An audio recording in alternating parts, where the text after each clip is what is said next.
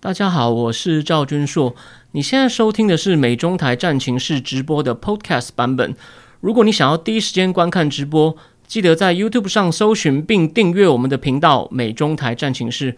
每个礼拜四晚上的八点钟准时都会有热腾腾的直播，欢迎大家在线上与我互动。OK，呃，各位美中台战情室的观众朋友，大家好，感谢你们今天的收看。那很快的，今天来到了第七集喽。那我是赵君硕，那还是跟第一次来的人介绍一下我自己哦。那我叫赵君硕，那目前呢是担任一家美国公司的业务，但是呢，因为我比较自由，没有办公室，所以我有蛮多时间呢，可以自己去阅读一些新闻媒体，然后甚至阅读一些学术论文。因为我以前曾经在纽约大学的政治系念过博士班，但是呃因故没有拿到学位。那呃，我在在做这个美中台政情室的直播以前呢，我现在定期也会在呃关键评论网、思想坦克、哦 Now News，我写一些有关哦美中台三地的这个政治经济的哦以美中关系为主，然后有时候也会谈一些台湾，然后也会谈一些中共内部的话题。那我自己在方格子呢也有一个付费订阅的专案，像我这礼拜刚出了一篇仔细分析，呃，美国刚出的那个呃临时。那个叫做临时国家安全战略纲领的文章有五千多字哦，那欢迎有兴趣的人去看一下。好的，那我们就进入今天的正题哦。那就像我前几集如果有看过的，应该都知道，我每次都会说，哎呀，才算才短短几天，又发生很多事情。不幸的，或者说很幸运的，这个礼拜也不例外。所以每次呢，我在礼拜三做预告的时候呢，到了第二天要提醒大家的时候呢，一定会说我要临时加印东西。所以呢。我今天本来要谈两个话题而已，就是到底中共会不会犯台？这个呢，为什么成为热点呢？因为前天美军的印太司令部司令哦，Davidson Philip，他在参议院的那个叫做 Armed Service Committee，就是又做了一个听证。所以呢，里面当然被问的话题有很多，但是也有人持续问到，就是你怎么看待中共威胁啊？我们美国有能力保卫台湾吗？有参议员直接毫不避讳的就这样问哦。那他到底讲了什么呢？但我们不只是谈他在听证会讲了什么，我们会从一个更大的观点，我们会引用其他的专家来看这个哦美中冲突，甚至牵涉到台湾的问题该怎么办。我们也会引用另外一场更早的，叫做在国会一个机构叫美中经济安全审查委员会的听证会，也是一位算是好。我听明白了建议，我会讲长一点。也是一位，应该是一位上海出生的叫 Bonnie Lin 的政治学者，他在国防部当过幕僚。哦，他在美中经济安全审查会审查委员会的证词，哦，那个有里面有些很有趣的东西，大家听我讲，我保证你不会后悔。那我先说明一下，这个美中经济安全审查委员会呢，它比较像一个幕僚机构，它不像正式的我刚刚说的印太司令部，那是正式的官员对现在在进行的事情接受。国会议员的询问就有点像监督你，你到底现在在干嘛？那这种经济安全审查委员会呢，比较像是幕僚机构，他们对一些没有那么迫切但是有重要性的问题，哦，会请请一些专门的学者专家来，就是一样来被被询问，然后提供一些意见。比方说，二零一零年的时候，哦，刚川普政府卸任的贸易代表硬汉 Lighthizer，二零一零年的时候就去这个美中经济安全审查委员会讲说。让中共进入 WTO，问题一堆，根本就是错误。我们应该现在要做很多事情，但是讲完以后有没有用？没有用啊！奥巴马当然不会理他，但是那个记录很精彩哦。所以说，他就提供至少让社会到大众知道，有一些学者专家对某些专业的议题，哦，提供他们的分析。好，Michael 晚安。OK，那最我们第一第一篇呢，还会再引用到一个。前美国印度大使是个非常有意思的人，他也跟李登辉总统见过面。然后呢，虽然他是反川的，but that it doesn't matter。他的意见，我们会从这三个人的观点呢来看，到底中共武力犯台，他目前美国跟台湾就三方的筹码，三方各有什么筹码？哦，这是第一个第一个热点话题。那讲完第一个以后呢，我们再来呢，会延续昨天 Mula 在他的那个他的直播里面讲到的，就是有关。我们的我们美国不是他们，他们那位那个表情丰富的女总统贺锦丽女士呢，是不是有这种取而代之的味道呢？我会再补充一些昨天就说跟米拉讲的东西不一样的东西，你听完可能会觉得有一点更错啊，而且我会再提供一些更多的 source 来告诉你说，这绝对不是右派媒体比如说，就是那种讨厌拜登的人在那边，就是说在那边无中生有、无风不起浪。其实连反川的媒体，甚至对川普很不友善的媒体，就是我要讲的那个，我很我常参考他写亚洲新闻最好的《日经亚洲杂志》，都有一篇报道，我会跟跟大家提一下这篇报道。最后呢，就是我们临时的热点话题，呃，应该是下下礼拜。美中高层要在阿拉斯加这个鸟不生蛋、冰天雪地方做第一次的高层会晤，但是这次的重点是，这种高层会晤呢，临时的高层会晤呢，就低调选一个偏僻的地方，不在华盛顿呢，在川普时代，Pompeo 跟杨洁篪，就是绰号叫 Tiger，因为他那个词写的像 Tiger，已经发生过两次了，一次在纽约，一次在 Hawaii，，在纽约那次极为低调，双方几乎都只各发一行字说说我们见过了，为什么？他们在瞧香港的事情，那个那个我会帮大家回顾。这次选在阿拉斯加更怪，但还不止。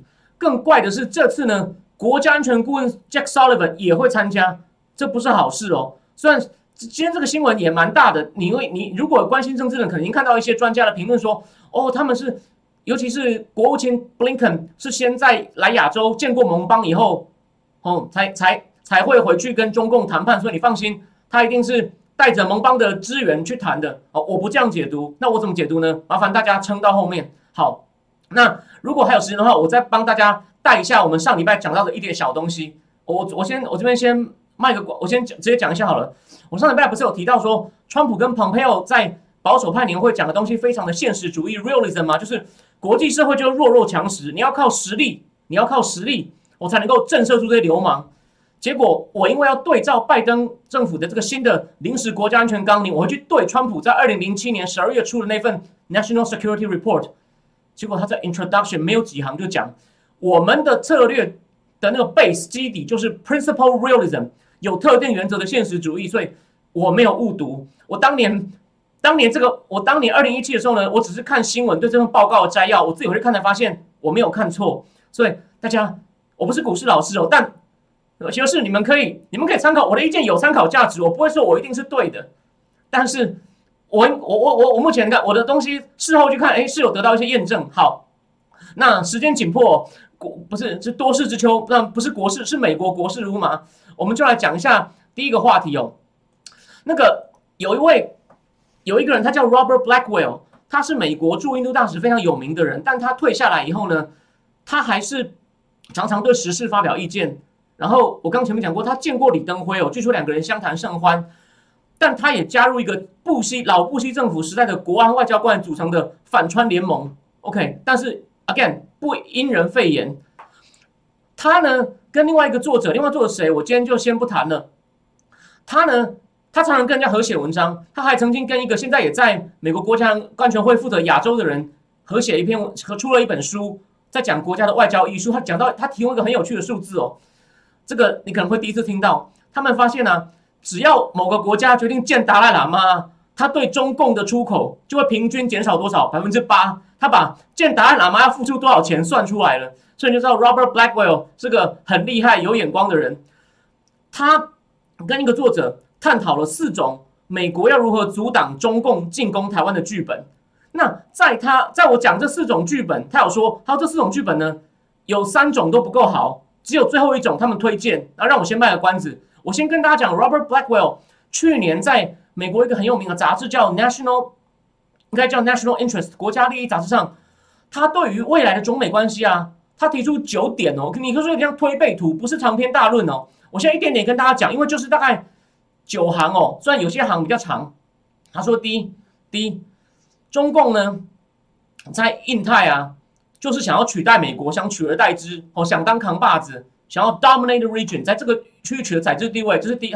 他说美中关系我就有九点观察，我们可以从这九点里面呢推论未来的发展。第二点，中共的想要称霸手法会随着时间而改变，但是呢，他的目的我就是要当印太的扛把子，不会变。第三，但是呢，到底中共会不会成功呢？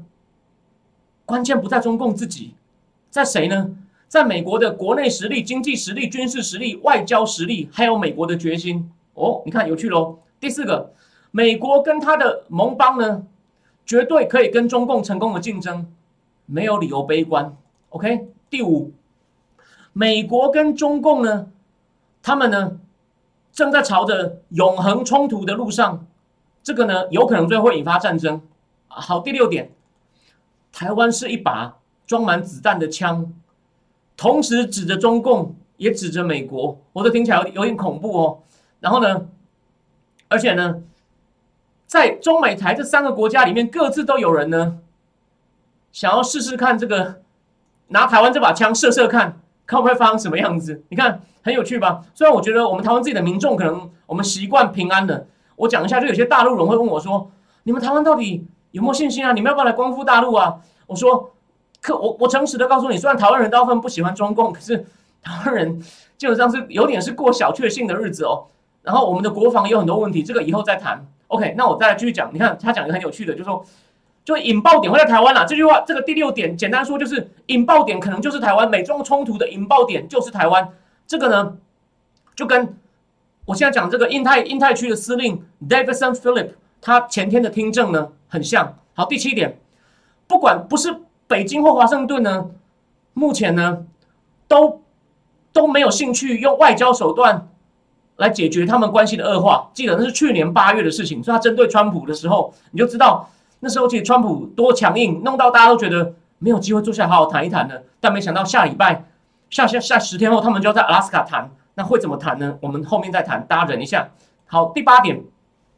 关于中共跟美国，他说呢，在世界秩序上呢，他说没得谈，no no grand bargain，就是说你没有办法坐下来说这块你的，这块我的，因为在帝国主义盛行的时代，不是英法就看着非洲地图就在那边分一分吗？甚至还有一本书在讲英法如何瓜分中东势力范围，它的名字就叫做 A line in the sand，沙漠一条线。英法两个外交官，他们。叫做什么 Peak and Skype 这个协定，他们就是从沙漠里面水量线一画，哎，这块你这块我就这样分掉了。但他的意思是说，这个方法没有办法了，美中没有办法这样在世界秩序上这样分。然后呢，也没有任何战略上的妥协。然后呢，也没有各种可以共同遵循的规则。我这个连拜登政府都有讲，中共在破坏国际规则。然后呢，也也不会呢，都乖乖的待在自己对方画的线。王毅不是一直讲吗？王毅说，或杨洁篪都有说，呃，台湾、新疆、香港是我们的红线，你美国不要踩，你美国不要踩。但去年，蓬佩奥的国务院就一天到晚给他踩过去，一天晚发声明，把他痛骂一顿。那现在呢？拜登，拜登呢？这个我们等一下再讲。因为他说，为什么双方都找不到任何妥协方法呢？会互相踩线呢？因为他们在国家的利益跟价值上差太多，是两个不同的体系，就是鸡同鸭讲，像是一个那个冰箱里的蛋箱里面的奇异果。然后最后第九个，然后第九个，这样的国家，一直都会处在这种危机边缘，还会持续很长一段时间。然后呢，只有外交能够解决，能够避免这个悲剧发生。他前面说外交很难解决，后面又说外交，所以是有点自打脸了。但重点就来了，好，那我们就讲说，这是他去年的观察，但他后来又跟一个作者最新刚好发表了一篇文章，那谢谢米米拉提供给我参考。他认为啊，美国跟台湾呢，就说美国对台湾可能。预防中共侵略啊！预防中共侵略会有四种剧本。哦，哪四种剧本呢？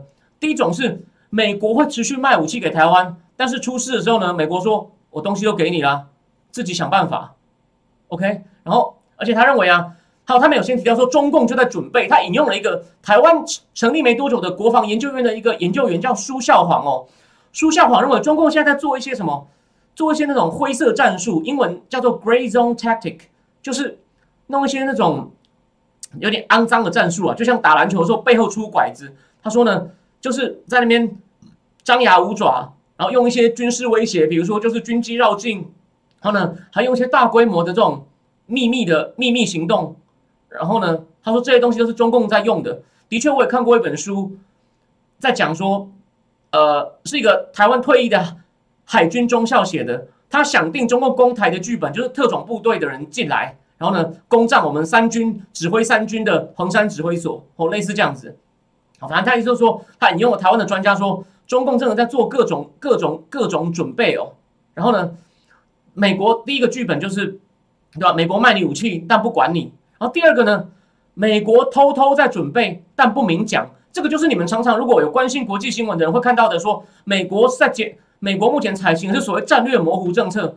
这个呢，成功维持台海和平，为什么呢？他为什么要讲战略模糊呢？就是我不保证中共他他为什么他为什么要就说故意讲的模糊呢？因为他怕如果他跟台湾说，我一定会保卫你啊，台湾就会有些人说，好，那我马上宣布来独立啊，反正中共一打你会来啊，所以美国就是不让台湾冒进独立。哦，他不让不让台湾冒不让台湾冒进独立，然后呢，哦，这就是美国为什么就是为了牵制台湾，就是故意去保持这种哦战，就是保持这种战略模糊，然后呢，好。那就是这就是第二种剧本，但他会暗中准备，因为他也不能让中共觉得你一定不会打就过来了，所以他既不能讲我不会打，也不会讲我会打，不，我我既不会讲我会保卫台湾，也不会说，也不会明讲说哦，呃，这可能成本就也不会讲出说我我你如果乱搞我就袖手不管，那中共就会故意说对你台湾乱搞，所以美国你不能进来，所以你看他就是故意这样。有点有点有点想打，有点准备要保卫他，又有点不像，让大家在那边猜。主流的看法都认为这个东西保卫了台湾长期的和平。好，可他们这个 Robert Blackwell 认为啊，美国表面上保持战略模糊，但暗中有所准备啊。好，这有个很大的问题。他说，这样你盟邦没有办法配合你，因为基于很多理由，我们需要盟邦的配合。这个我等一下讲那个太平洋印太司令的证词。他也有讲到这件事情，好，我们等一下再讲。所以呢，第三个呢是美国很很明确的承诺，我们会保卫台湾。然后，这个呢有分很多种层级，比较轻的承诺是我们已经开始派军事顾问到军事顾问到台湾，啊，比较大的承诺就是我包了啦，就是他不准不敢打你，他敢打你啊，我甚至敢攻击他的本土。当然这个不现实，他们自己你听了可能觉得美国应该不会为台湾这么掏心掏肺。那说这个。就是要把战略模糊搞得战略清晰呢，不只是，就说去年有一个人讲，就是所谓的对外关系协会，美国很有名的智库叫做 Richard Hart，这个的会长吴少华他写了一篇文章，然后呢，我也在思想坦克上写了一篇去回应他。我今天晚上回去，我把那篇文章贴在战情室的粉丝页。好，所以这是第三这三种剧本哦。那第四种是这两个作者认为比较合理的剧本是什？呃，比较合理的剧本是什么呢？他说就是第二种的延伸，美国还是不明讲要不要保卫台湾。但私底下呢，按着要偷偷跟盟邦开始一起准备保卫台湾。他说要先给台湾足够的战略物资、后勤物资，然后呢要跟日本协调，日本要出大要出大忙哦，就是先准备好。虽然我们表面上不讲，表面上不讲，哦，这是个很有趣的、很有趣的那个。而且呢，他说如果如果看到中共真的有威胁的时候呢？你要明确的发出个讯号给中共说，你敢打，我一定封锁你。就是美美军可能就派那个各种船、驱逐舰啊、航空母舰啊，封锁封锁整个亚洲海域，让船让中共的贸易也断掉，没收中共官员在美国的财产，然后让他经济崩溃。就是，要是适当时候要提醒他，就是这种做好各种准备。虽然表面上还是不讲破，这是他们认为最最合理的。最合理的一种方法，然后他就说啊，但他最后讲了一件事情，他最后文章讲了一件事，他说，你们真的以为，就说照照他们最后讲了一个两个例子来讲说，中共一定会越来越凶。我举这个也是跟我这礼拜在思想坦克写的东西有点像哦。怎么说呢？他也是说，你看哦，中共对香港不是这样越来越硬嘛？越来越硬嘛？完全不顾西方观感。他对新疆。我不是也这样越来越硬，越来越硬，不顾西方观感吗？那他为什么对台湾不会呢？所以你看，今天这是今天最新的新闻，中共在不是要开两会，两会就是人民代表大会跟政治协商会议，他已经通过了要修改香港选举法，细节我们今天没有时间讲了，重点就是要继续剥夺香港人选举自己他们的政治政府的那个公职人员人员的权利，要继续进一步削减他们的权利。这完全违背当初的承诺。当初是说要逐步实现普选，就是说呢，所有的位置香港人都可以选，也就是说要给香港人民主。但中共今天就明着要要背弃他们的背弃他们的承诺。这个呢，甚至已经被比喻为有分析家比喻为，这就跟六十六年前一九三五年希特勒违背了凡尔赛合约，跟另外一个叫罗加诺公约。罗加诺公约只是在重申凡尔赛合约。希特勒派军过了莱茵河，他派军过莱茵河的时候呢？他也怕英法会强力反击他，他有偷偷跟他的将军说，如果英法也开始动员了，我们就回来。结果呢，英法就跟现在某一个政权一样，干嘛出一张嘴？希特勒大喜过望，然后呢，再来就开始，果然这样姑息以后呢，后来比利时跟荷兰也宣布中立，然后希特勒两年后又继续再去，先过莱茵河，再来又吃捷克，最后两年内爆发战争。所以你看到没有？Robert Blackwell 在提醒大家，你们不要以为我这边只是在那边纸上谈兵哦，在那边自己在那边脑中幻想各种剧本，你不要以为中共，不要以为中共不可能。OK，那所以说。我如果假设这个四个剧本真的会实现的话呢，我们来看看另外一个专家哦，应该是一个上海裔的，他叫做 Bonny Lin，他就是在我刚讲的美中经济安全委员会上，他提供就说他来帮大家看，说假设真的出事了，假设今天不是我在这边推演，想想象一下外面可能随时会有空袭警报，就像以色列，然后飞飞弹可能会这样飞下来，我们就要躲起来。这种情况各国，他说各国会来帮忙吗？哎。他先提出五个原则，他说这关键取决于五个条件，这很有意思哦。然后他根据这五个条件告诉我们谁可能会来，谁不会来。他说第一，要看中共到底做了什么。如果中共是就像个像季安这样子不分青红皂白来打下去，他说这样可能会争取到比较多盟友。如果是台湾自己挑衅的话呢，哦，可能就大家就觉得那那你自己活该啊，你自己找麻烦哦，你自己是麻烦制造者。就像以前不惜说陈水扁是搞公投是麻烦制造者，那我们可能就没办法，我们只是同情你。然后再来，到底台湾对这些美国的盟邦重不重要？跟中共比起来，好，当然你们我听到我讲完这个，你们心里可能就有答案。那我们继续讲，然后再来，这些盟邦跟美国的关系又怎么样？哦，这有点像在选情人，你要站哪一边？哦，然后呢，还有你如果加入美国的联盟，就像当年伊拉克，就是美国结合三十国去打去打伊拉克，因为伊拉克入侵科威特一样，每个加入的美国，美国都说要不要进来？要不要进来？往他出钱。然后呢，日本不能出兵啊，日本就出了一大笔钱，就要这样大家能谈条件，看你怎么样进来，我们一起去把海山弄下来。哦，其实没有弄下来，就把它打退。最后，这个美国的盟邦国内是不是有一些法律上的限制，让他们想帮也不能帮？他看他从这五个条件出发，他就告诉我们，谁有谁一定谁比较可能会出手呢？其实这个答案大家也不意外，就是十年前不幸因为被三一一，这今天是刚好十周年纪念，所以我带了一杯 UCC 的咖啡来，日本。跟澳洲最有可能出手，然后呢，剩下的一些美国的盟邦呢，就处于一种不确定的、不确不确定的状态就他们可能只会用一些隐晦的方式来帮忙台湾，比如说分享情报啊，然后呢，给予一些人道援助，比如说我们也要逃难的。他说，印度、泰国、南韩、新加坡、菲律宾、越南这些呢，就不那么确定，我就那么就就就不那么确定。所以说，他说呢，他他再来，这位巴尼丁就讲，他就提醒大家说。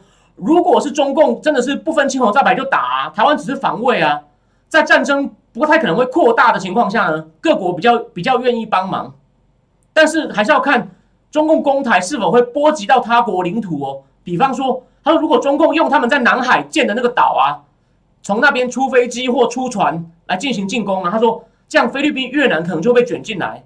好，这是好事哦。就他们会很不高兴，觉得你今天用这个打台湾，那你明天是会打我，所以我现在提早跟美国加入，把你弄回去，把你的气焰压下去。那第二个比较符合直觉啊，我想大家你在路边可能都会听到自行车司机讲，就是台湾对各国来说重要吗？他说，他说虽然各国会觉得中共如果真的是不分青红皂白，没有就是只是为了自己说要统一，说你本来就是我的，就这样就打，就表示他变得更穷兵黩武，但各国不会觉得这个会威胁到自己安全。因为毕竟每个国家也都知道，他们在法律上也不幸都承认台湾就是中中华人民共和国是中国唯一合法政府，台湾是中国的一部分。这个东西好像各国大部分承认嘛，所以这个是有点麻烦的事情。他说，但是虽然这国法律上承认，但是最大的例外就是日本。他说，如果台湾落入中共手上呢，台湾就会被当做中共军力往前部署的跳板，和威胁到钓鱼台，还有整个东海。中共跟日本在东海也有一些。那种紧张情势，所以呢，对日本来说，这就是威胁到他国家安全的，所以日本很可能会跳进来。好，另外一个是澳洲，好，对澳洲来说呢，如果啊台湾被中共打下来了，第一岛链，第一岛链就是日本、台湾哦到菲律宾的第一岛链。如果如果第一第一岛链呢，我等一下，杨倩，我等下回答你的问题。他有这个这个专家讲了，有各方面他都考虑到，如果。第一岛链被吃掉了，澳洲的战略利益也会受到很大的威胁。就是第一岛链，如果他把台湾吃下来啊，中共在海上的自由度会大很多。那澳洲也是一个需要海的国家，澳洲也会很不安，所以澳洲有可能会觉得唇唇亡齿寒，所以出来。可是如果你比贸易啊，那就不用比了。我们自己也知道，各国的贸易跟中国的贸易都比台湾多，所以东南亚国家可能就会龟缩掉。哦，这是他这是他的评估。然后呢，他说还有一个让各国可能会有点担心的，他说就算我们联手，就各国先算说我们我们大家连在一起，应该可以把中共挡下来。可是万一万一中共只是先停了一下，万一还有后续进攻的话，我们长期我们都被拖进去，我们就一起被拖垮。所以干脆算了，就放他占了这个巴尼令。让他占了台湾，邦尼令也提出了这个可可能性。OK，那第三个就是考虑完跟中国关系，回过头来换另外一个人，另外一个老大美国，我们跟美国的关系怎么样呢？他说，美国如果决定要出手防卫台湾呢，哦，类似像 Robert Blackwell 讲的，美国美国还是决定出手了，那他就会要求各国，就像我当年说的，他要去打伊拉克的时候，组成了三十国联军哦。那他因为美国还是离。印太太远了，所以呢，他就很可能会要求日本，你基地让我用，还有菲律宾。所以说，那对这些国家来说呢，他虽然不想得罪中共，可能问题是，如果我是不答应美国，那如果我不答应美国，害美国输了，那我不是以后就要活在中共的阴影下吗？而且我这是答应帮助美国，就像我前面讲的，很多事情就可以瞧。我就可以要求美国，你要卖我更多武器哦，你要跟我签自由贸易协定哦，你美国美美商要来投资，就可以趁机也可以去跟美国谈一些 deal，川普最喜欢的 deal。所以呢，美国的联盟还是只要美国拿出筹码来说服大家哦，大家一方为了自己的安全，一方面为了一起打赢了哦，可以可以再去跟美国要求的东西，他们他们有可能是有可能是愿意的，我有可能是愿意的。好，甚至之后美国。打这是打赢了，美国也帮你建那个防空飞弹网，把你列入保护伞。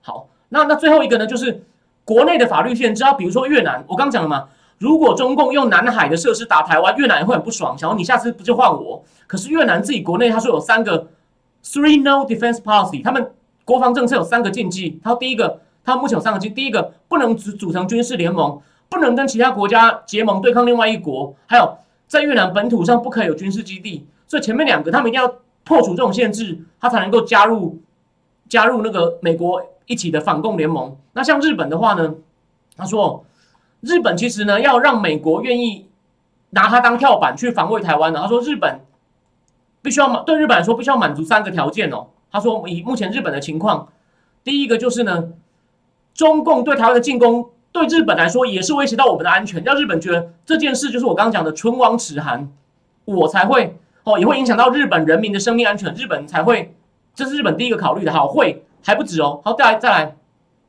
已经没有办法了，我们就是要借军事基地，我没有别的办法，比如说外交手段啊、经济制裁啊，哦，或者是靠谈判呢，我已经没有别的办法了。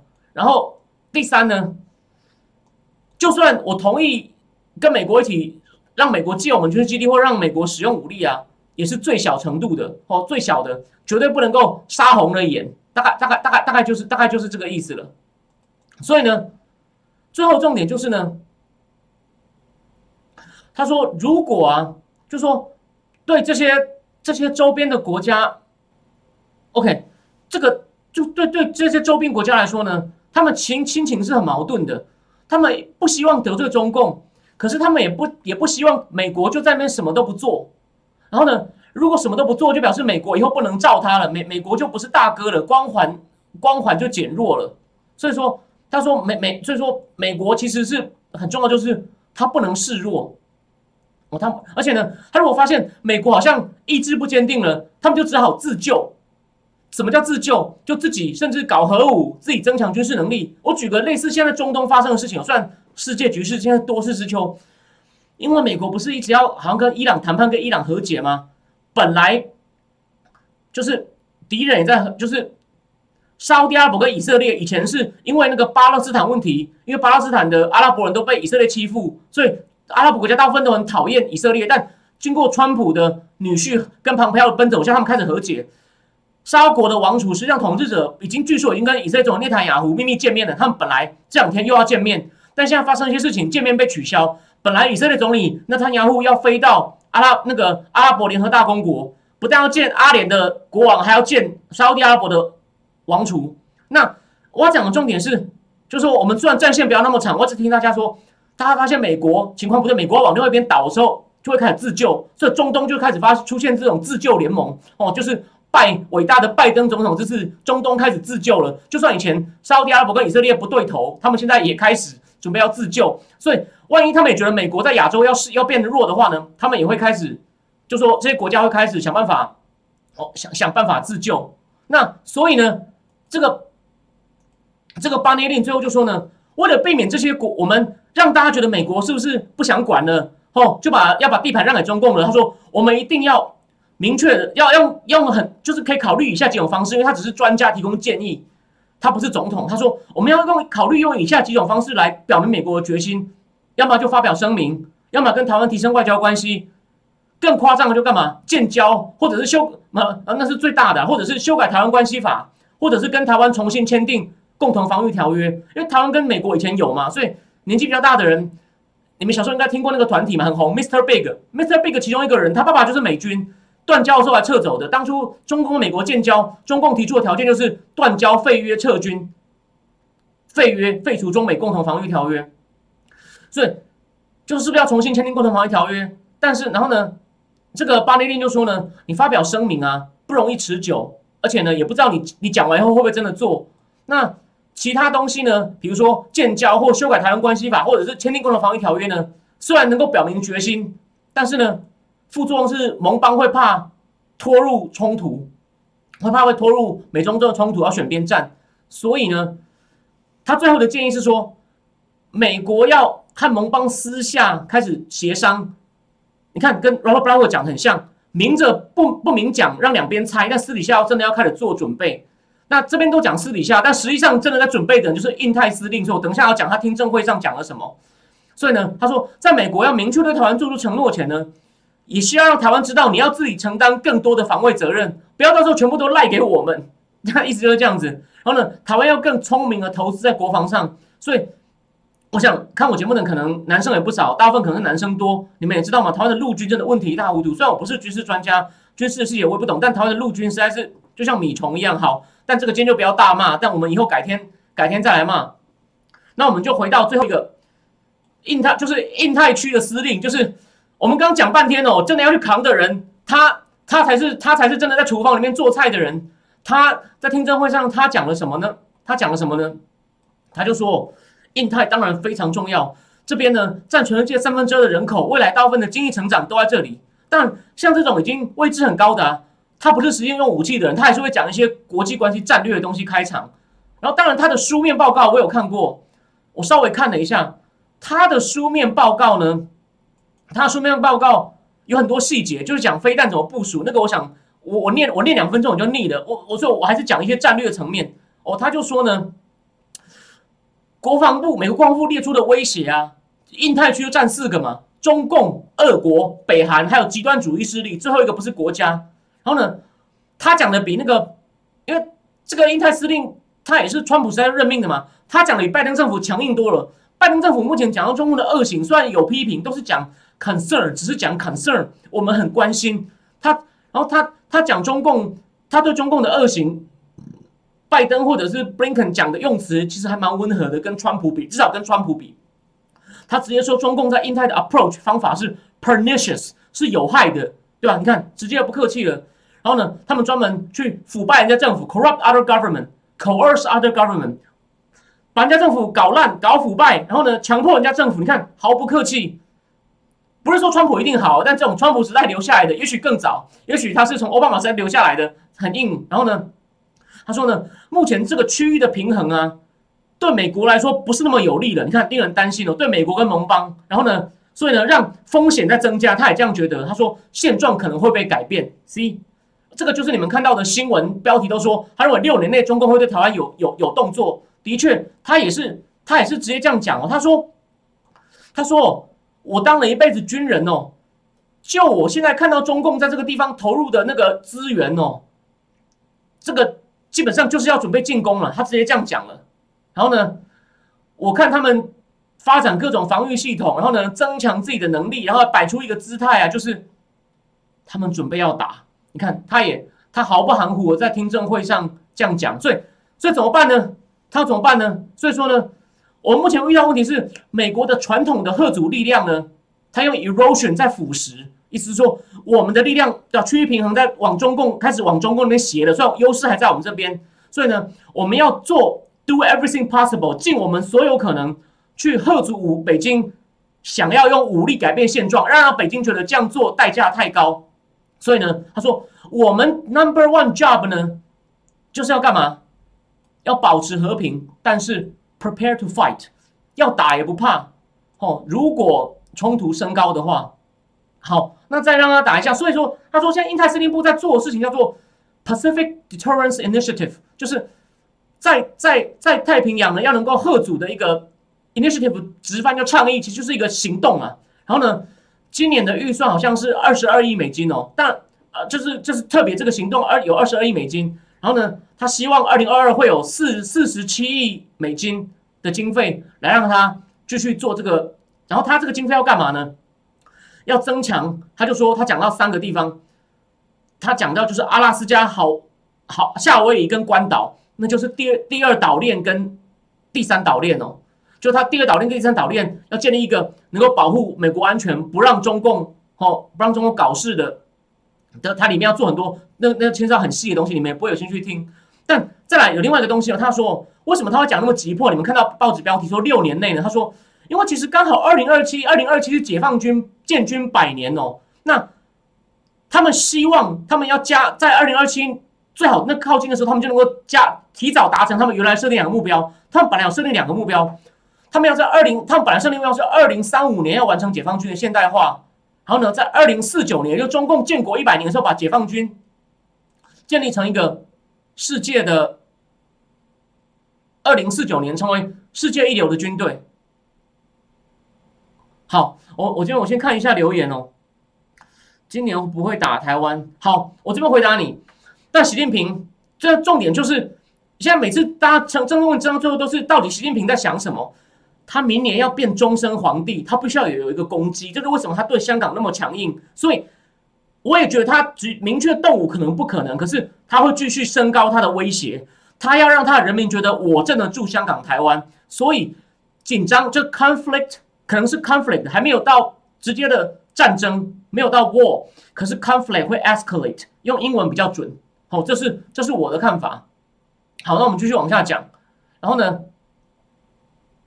所以呢，他在书面里面这样写，就是中国要提前二零三五、二零四九的目标，最好提前到接近二零二七就完成。然后他在回答当场那个议员的回答，他也是说呢，他们就是要把这些目标提前压制美国在世界的领导地位，要挑战这个以规则为秩序的、以规则为基础的国际秩序哦。台湾就是他们要提前完成的一个目标。他说台湾就要提前，所以他认为在这十年内就会出事，而且甚至可能就在六年内。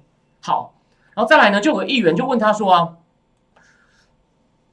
就说问他说，那如果可是目前两栖攻击舰呢，中共有六艘，我们只有两艘怎么办？他就说，他所以说呢，他说，所以我们要我们要把兵力部署在比较靠近的地方。他说，如果出事的时候从美国西岸要反应啊，要到第一岛链，就是日本、台湾、菲律宾需要三周，从阿拉斯加过来也要十七天，所以日本很重要。你看到没有？前面也在讲日本呢，邦尼令说台湾跟日本一定要。美国一定要用日本，Robert Blackwell 也是说，美国要偷偷跟日本开始讲出事的时候，你们要赶快，你们要看怎么样做，你们要现在偷偷开始累积实力做准备了。然后呢，这个议员问说，中国国防预算去年要成长百分之六点八啊，那美国没有要跟呢？美国我们成长速度没有办，你要怎么办呢？然后他就问那个将军说，你确定你钱够吗？加他回答也勉强说，呃，预算还没定完呢，目前还算够了，反正我会把钱就用在加强关岛的飞弹。还有阿拉斯加跟夏威夷的防务，就是第二岛链跟第三岛链。第一岛链呢，主要就交给日本的。OK，然后再来这个议员，他叫 Wa Wicker，他直接就问说：那保卫台湾呢？我们到底有没有能力呢？他就说，我们的传统核主能力的确在腐蚀，因为中共的整个军事装备的量在过去二十年增强，最近它的量是指 capacity，他说最近连 capability 就是值都也增强了哦，所以他讲的，然后呢？他说：“所以我们现在要怎么办呢？我们要确定要从哪里去反击中共。我要把我们要把能够反击中共的地点变得更分散，让他没有办法很快摧毁我们。然后呢，强化我们的盟邦体系，然后还要用增加不到百分之一的国防经费来 regain advantage。所以你看，他有点暗示哦，说我们钱不够哦。就当然官僚都会帮想办法跟政府要钱啊，可是他有在意思就是说，你们最好多给我一点钱，亲爱的各位立法委员、各位国会议员。然后他最后他的书面报告也是讲说，最近两这两年解放军呢都会把两栖攻击的演习啊提升到全国的层级，这个就是故意要对台湾施压跟表示他们的决心。好，这就是他听证会的内容。所以呢，我这边就我就做一下总结，就是呢。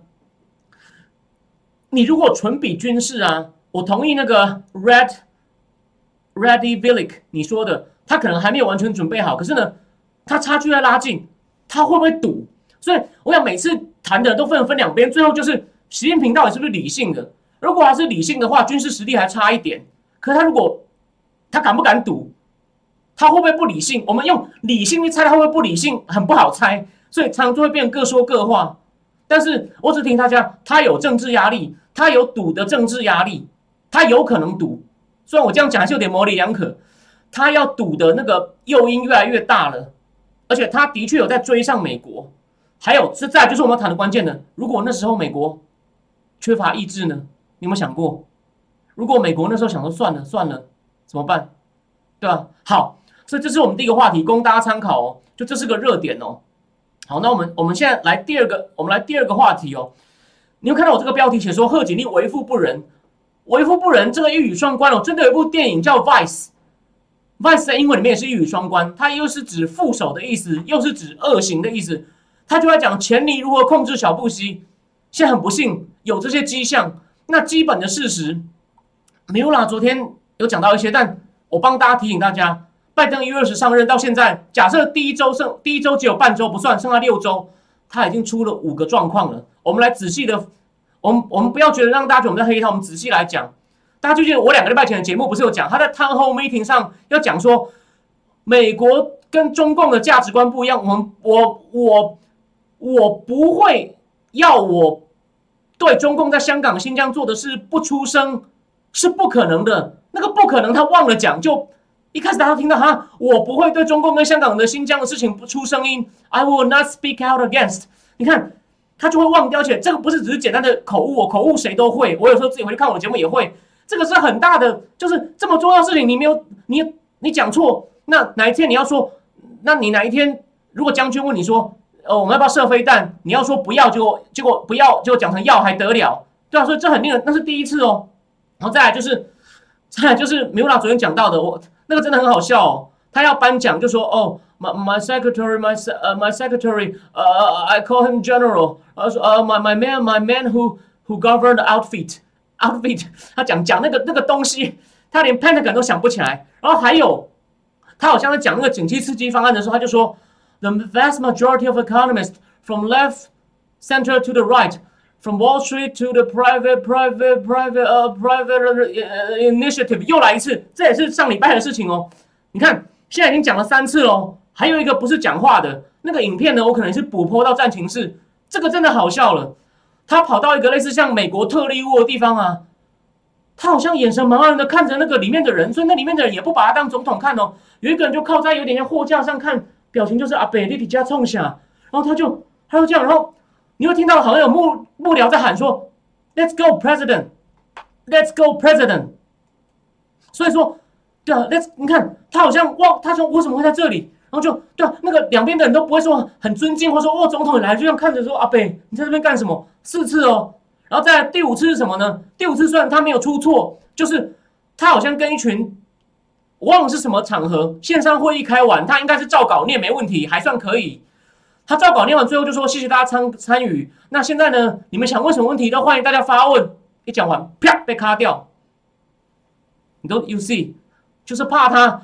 即席问答的时候会出事情。你看，上任七周，扣掉第一周，六周里面有五周都在出这些事情，的频率越来越密集。哦，可能第二周、第三周还好一点，这几周这种事越来越多了，你会不会担心呢？所以有一个民调叫 Ramuson 民调呢，说已经有他的访问对象是美国的 Likely Voter，你可以投票的人，觉得有一半的人认为拜登的身心 physically 跟 mentally 都不适合当总统。你看这情况多么严重！然后还有一个众议员呢，叫 Matt Gates，他我觉得他蛮像金凯瑞的，我可能会去贴一下照片。他用一个更更妙的比喻哦，他说啊，Joe is sleeping at wheel，就是他在车轮车车上睡着了，but the car is moving at our direction，这台车还是持续在往右派身上冲，为什么呢？他们现在推出的很多政策，因为这一点九兆啊，明天梅乌拉会讲，但是呢，它里面真的在因这应对疫情的成分很少，很可能会造成美国通膨，真的主流意见是这样。我我有我后面有机会也会讲，边境已经开放太多人，已经造成美国国家安全危机，那些非法移民进来，你也不知道他有没有他有没有那个武汉肺炎，哦也有问题。然后呢，要搞绿能，取消油管，就是说这东西到底是拜登决定的，没有人知道。然后呢？这个东西你们可能在新闻里面看到，我还是要跟大家讲，我就是我同样引用的一个 source 叫 Nikkei Asia 日经杂志，他在三月五号的时候出了一篇很短的报道，在讲贺锦丽在恶补外交啊。昨天这个米拉有讲到了，贺锦丽已经跟法国总统、跟加拿大总理，好像跟以色列都通过电话。副总统是可以负责一些外交事务，是可以，这个没有问题。可是你直接以副总统身份跟你的对口应该是副总统。像为什么拜登说我跟习近平最熟，跟他单独相处过二十五小时？因为那时候习近平是国家副主席，拜登是副总统。你副总统去跟总统或总理对口是非常奇怪的事情。而且呢，根据这个你可以 H R 讲啊，他呢已经每天都跟拜登一起听这个情报 intelligence briefing，这个就由这个，然后呢，他定期跟国务卿 Blinken 吃饭。那你有没有想过？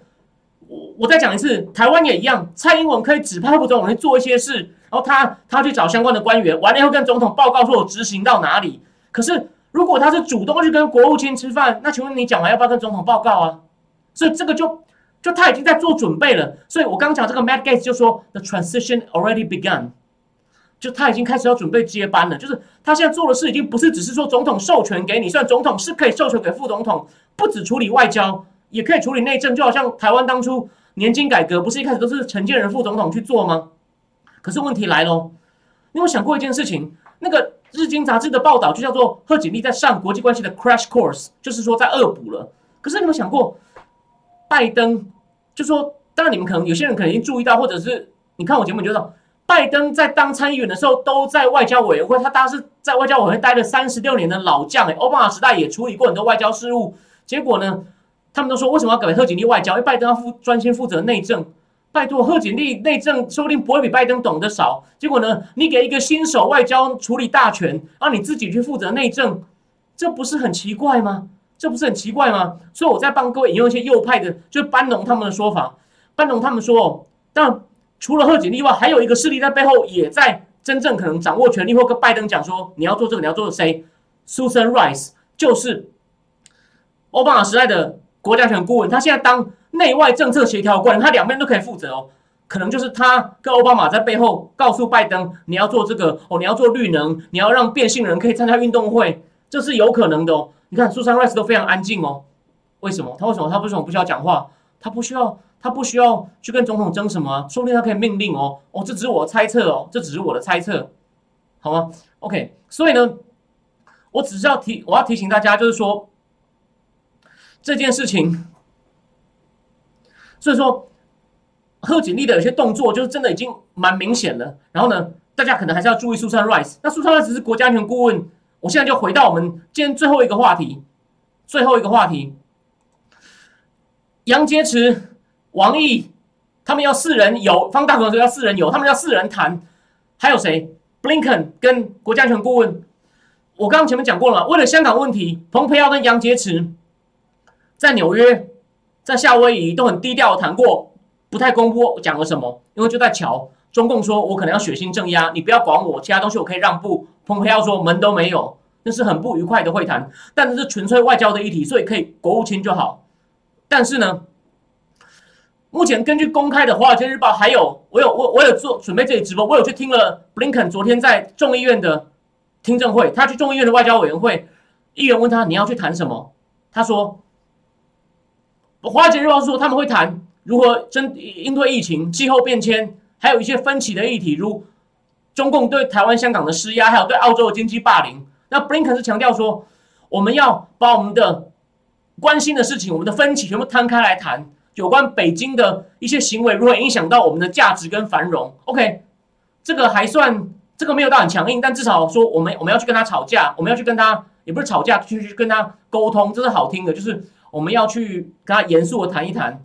然后呢，但也会他我们也会谈一些合作事。你看，又讲了要合作，然后也会谈到一些有关竞争的议题，就说，然后呢，他说这不是一个战略对话。美中以前有经济有战略对话，美中本来是美中呃经济对话，后来就是吴仪跟包森、铁娘子吴仪跟高盛的前执行长美国财长高那个包森，后来要变成美中战略经济对话，后来就停掉了，后来就停掉了。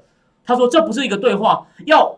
布林肯说：“我们要先看到在我们关系的议题上有一些进展，才会有后续协商。”所以他意思说，中国会听他的吗？中国会让步吗？好，我们最后几分钟来讲重点，就是因为他们要谈的议题应该很多，不只是外交、人权，所以才会连国家安全顾问一起拉进来。我做了一些功课哦，我要跟大家讲，有国家安全顾问参与的事情呢，通常就不是好事。虽然国家安全顾问也会去访问美国，我做了一下功课，我查过了，可是呢。我我举例哦，克林顿时代的国家顾问伯格九七年去过，可是九七年已经是克林顿的第二任后续了。然后奥巴马时代的第一个国家顾问德尼勒二零一二去过，奥巴马是零九就上了。Susan Rice 就是我说现在拜登政府的内外事务协调官，Susan Rice 是二零一四也去，那是奥巴马后面的时候了。前面那个黑第一个黑人的女国家顾问 Kader Rice 是二零零四去的。那是正式访问哦，就是要见很多人，然后讲一些场面话的。二零零四也是布希第一阶段很后面的，但如果是单独去为了开特定一个会的，都不是好事情。还没建交以前，季新吉就是以国家公的身份偷偷跑去谈建交，但建交拖了很久，所以到卡特时代的国家安全顾问布里辛斯基也去偷偷谈建交的事情。再来，天安门事件后，全世界制裁中共。布希偷偷派他非常信任的人，他有多信任呢？他跟史考克罗，他的国家安顾问去年过世，还合写回忆录，这绝无仅有。史考克罗两度去北京偷偷沟通，说我们的合作继续，算表面上我们会强硬，要来唯一保持的就是武器禁运到现在还没有变，所以布希没有全让，他还留了一张王牌。所以我只要提醒大家，很多人都说他们是先布林肯是先去跟美日韩盟邦见面，还有国防部长，国防部长还会顺道去印度。所以他们是跟盟邦谈好了，再很有底气再回来跟你瞧。我不同意。有为什么会国家安全顾问？我就讲，国家安全顾问出场的会都没有好会，要谈很多，牵涉牵牵涉到科技竞争，牵涉到没有错疫情，对吧？或者是武器扩散，就是这超过国务卿的事情。那摊开来，你觉得他们会硬吗？到现在，所以今天节目最后一分钟，我帮大家做个总结。其实，在川普时代，我如果当初我以为他会连任的时候，中美呢会有五条战线。我保证，在其他地方不会听到我这样讲。第一条是疫情救责，这条已经烟飞云散了，他们完全不敢讲，只是说要合力抗疫，完全不敢讲疫情救责。然后，然后呢？第二个，疫情救责已经没了。第二个人权就是对香之前对人权问题对香港新疆制裁，到目前为止，他们一直说 concern，一直说 concern。昨天布林肯在听证会上被问到新疆。他很快的提一下制裁，还是说我们大家要出声？拜托，别人都讲的比你大声，就你美国声音最小。他还是说哦，我们要让全世界关注哦，然后做简短提效哦，我们可能会制裁哦，取消签证，然后呢，禁止新疆强迫劳动的产品卖到美国来。那这不就是制裁？你怎么不直接讲我就是制裁呢？问题就来了，问题就来了。所以说，人权也已经退了，人权也已经退了。第三个是什么？关税好，这个没有动，这个叫 neutral neutral，所以已经有两个东西算退了，两退，然后关税不动 neutral，科技封锁，中共现在一直在喊，我上我我忘了我上礼上礼拜有没有讲，对不起，我也有点老人痴呆哦，不是给中芯国际有一个比较成熟的制程，比较没有那么敏感的科技，已经放了一个吗？然后呢，三月底拜登政府会决定要不要让一个嗯那个。川普时代的商务部长公布的禁令生效，就是跟敌对国家的资讯电脑科技的交易，商务部有权否决这个命令呢。三月底会正式生效。拜登本来说让它生效，但他说他们执行可能会宽松，所以他们这次会不会调这件事呢？科技呢有点令人担心。我没有说他让哦，他有点东西小让了。中芯国际放行一个东西了，所以有点小让了。好，最后一个兵推啊，兵推其实我不太，我有买一本书，我还没看好。这个我答应你，徐先生。我我有买一本书，我我回家研究一下，下礼拜我来回答你。好，最后讲完，唯一一个就是我们我们虽然批评他，但是我们要客观。唯一在第五个就是推动在亚洲的印太区的这种区域区域的安全对话跟结盟上有一点进展。这礼拜五四个元首要开第一次线上会议，然后呢，他们据说已经会谈如何抵制万一中共稀土禁止出口，好像他们要想一些方法。但这个也不叫主动打中共嘛，这只是只是应付中共反击哦。但这算一点小成果。所以说呢，所以说目前的五大战线呢，有两条已经输了，有两条已经已经开始退了，有一条不知道。然后呢？科技开始有点小令人担心，只有也就是说两条输掉哦，一条一条不算，一条一条一条暂时不知道，有一条有一条开始出现小输的迹象，只有在四方安全对话，就是印太这种，但军事冲突不会那么快，除非习近平抓狂，所以军事是比较长期的。他们有点小进展以外呢，目前两个输，两个开始退，一个开始有退的迹象，一个不知道，一个有一点进展。你觉得跟川普时代比起来，你满意吗？你满意吧？对吧？各位，你满意吗？你可以想想看。而且，就是因为这样，中共才敢明目张胆的继续欺压香港，然后对维吾尔事情还在坚决还在坚决否认。哦，对我最后讲一下这个 Philip，这个 Davidson Philip 呢，就讲印太司令部看的中国是看哪个五点呢？东海、南海、新疆、香港、台湾，还有 Line of Control，就讲中印边界，他们有个叫实际控制线在拉达克那边。所以呢，你看有六大热点，所以基本上美国已经让这么多了，在这六大热点会不会出事呢？哦，这个我们要持续关注。好，今天呢不知不觉呢就讲了哦，已经讲了五十五分钟了。好，那非常谢谢大家的收看呢。你们有什么问题呢？欢迎留在欢迎留在可以欢迎在那个粉丝页留或者对或留言室留对。所以呢情况呢我还是觉得不容乐观。大家就说你可以参考我的意见，我讲的不一定对，可是呢我对阿拉斯加我怀疑那就是。我还讲不会有马上的大让步，拜登政府。可是呢，那就是建立默契，开始中共可能给他们一点小甜头，气候让一点步，武器扩散帮一点忙，甚至缅甸、伊朗帮他协调一下。美国要开始偷偷科技先放一点小的，慢慢让步。记得我预测是慢慢让步，大家来看我的预测会不会对哦？慢慢让步的开始，就是虽经让步的开始。OK，好，那今天非常谢谢大家，我们下礼拜再见，谢谢大家今天的观赏，晚安，拜拜。